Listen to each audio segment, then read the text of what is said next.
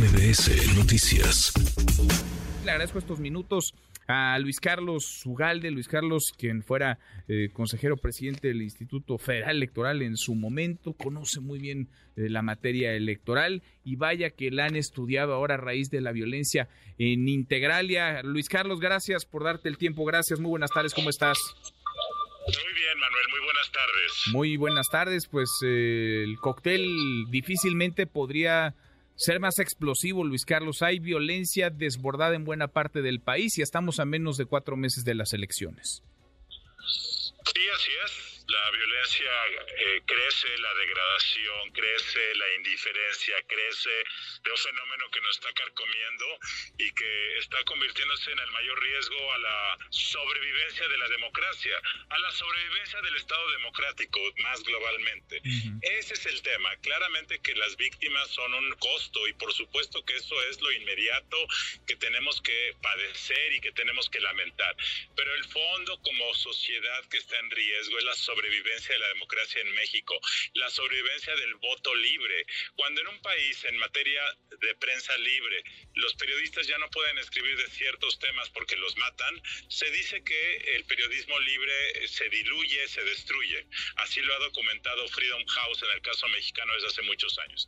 haciendo la analogía, cuando en un país las personas ya no pueden votar de manera libre porque el candidato en su localidad es representante del crimen organizado o porque el crimen ejecuta a aquellos candidatos incómodos o porque el el crimen fondea las campañas o porque el crimen finalmente define quiénes ganan y quiénes pierden antes de la jornada electoral, en esas comunidades ya no hay voto libre.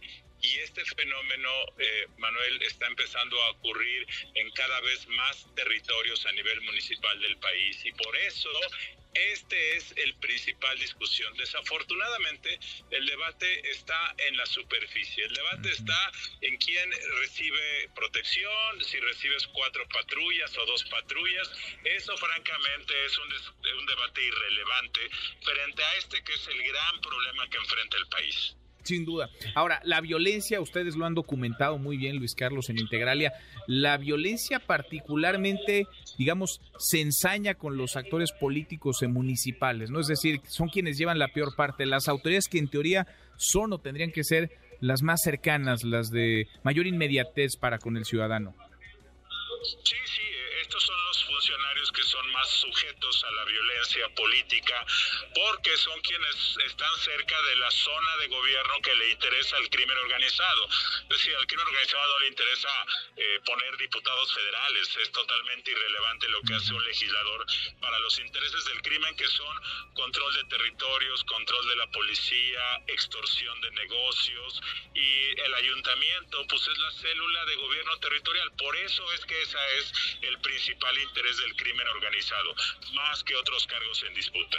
Sin duda, sin duda. Ahora, yo escucho a las candidatas sobre todo y parece que traen dos películas distintas, ¿no? Xochil Gálvez hoy urgiendo al presidente y al gobierno federal a atajar esta escalada de crimen, de inseguridad, y Claudia Sheinbaum en la otra cara de la moneda hablando de elecciones en calma, diciendo que el domingo 2 de junio, y ojalá si sea, van a ser una fiesta de la democracia sin reconocer, digamos, que hay pues, eh, por decirlo menos, áreas de oportunidad, cuando no una crisis muy profunda que habría que estar valorando como sociedad, Luis Carlos.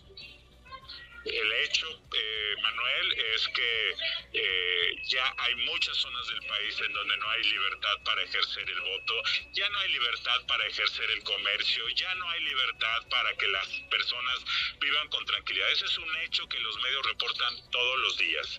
Entonces, en un entorno así, pues sí se van a instalar casillas, por supuesto, la gente va a ir a votar, pero cada vez hay más territorios, y no quiero decir que es México en su conjunto, cada vez hay más territorios en muchas entidades del país. Por ejemplo, Michoacán. En Michoacán es probable que el 30 o 40% de los municipios estén bajo una modalidad u otra de control del crimen organizado. En esos municipios los candidatos ya tuvieron que pedir permiso al crimen organizado. En esos municipios eh, hay candidatos preferidos. En esos municipios los que tienen el fondeo del crimen organizado van a prevalecer. En esos municipios, pues la gente a lo mejor vota con cierta, eh, o sea, puede haber ciertos márgenes de libertad, pero está predeterminada la estructura política y de control territorial. Por eso es que este fenómeno está ocurriendo y, y lo más delicado, Manuel, es que cada vez hay más una suerte de sometimiento silencioso de las comunidades. Es decir, el crimen no necesita llegar a matar para imponer a sus candidatos. Cada vez más las comunidades entienden, lo hacen de manera voluntaria y cada vez más este control no requiere balazos.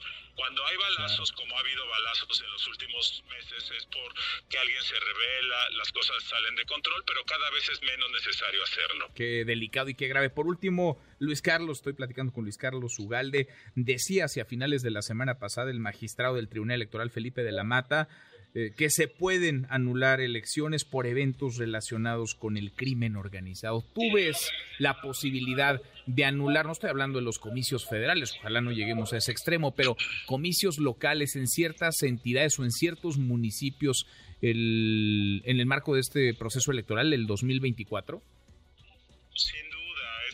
Pocas cosas que se pueden hacer, desalentar al crimen organizado para que se meta en el juego. Que cuando hay algún indicio de que el crimen organizado, por ejemplo, eh, inhibe el voto, o el crimen organizado intervino en alguna casilla para cambiar los votos, eh, la gente comúnmente no quiere denunciar.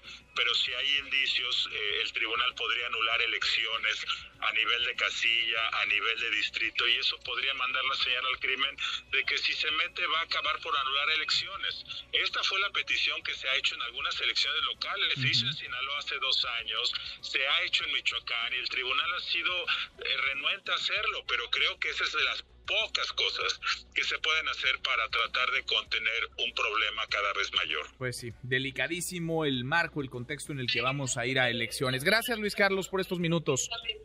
Gracias Manuel. Muy Gracias, buenas muy buenas tardes. Redes sociales para que siga en contacto: Twitter, Facebook y TikTok. M. López San Martín.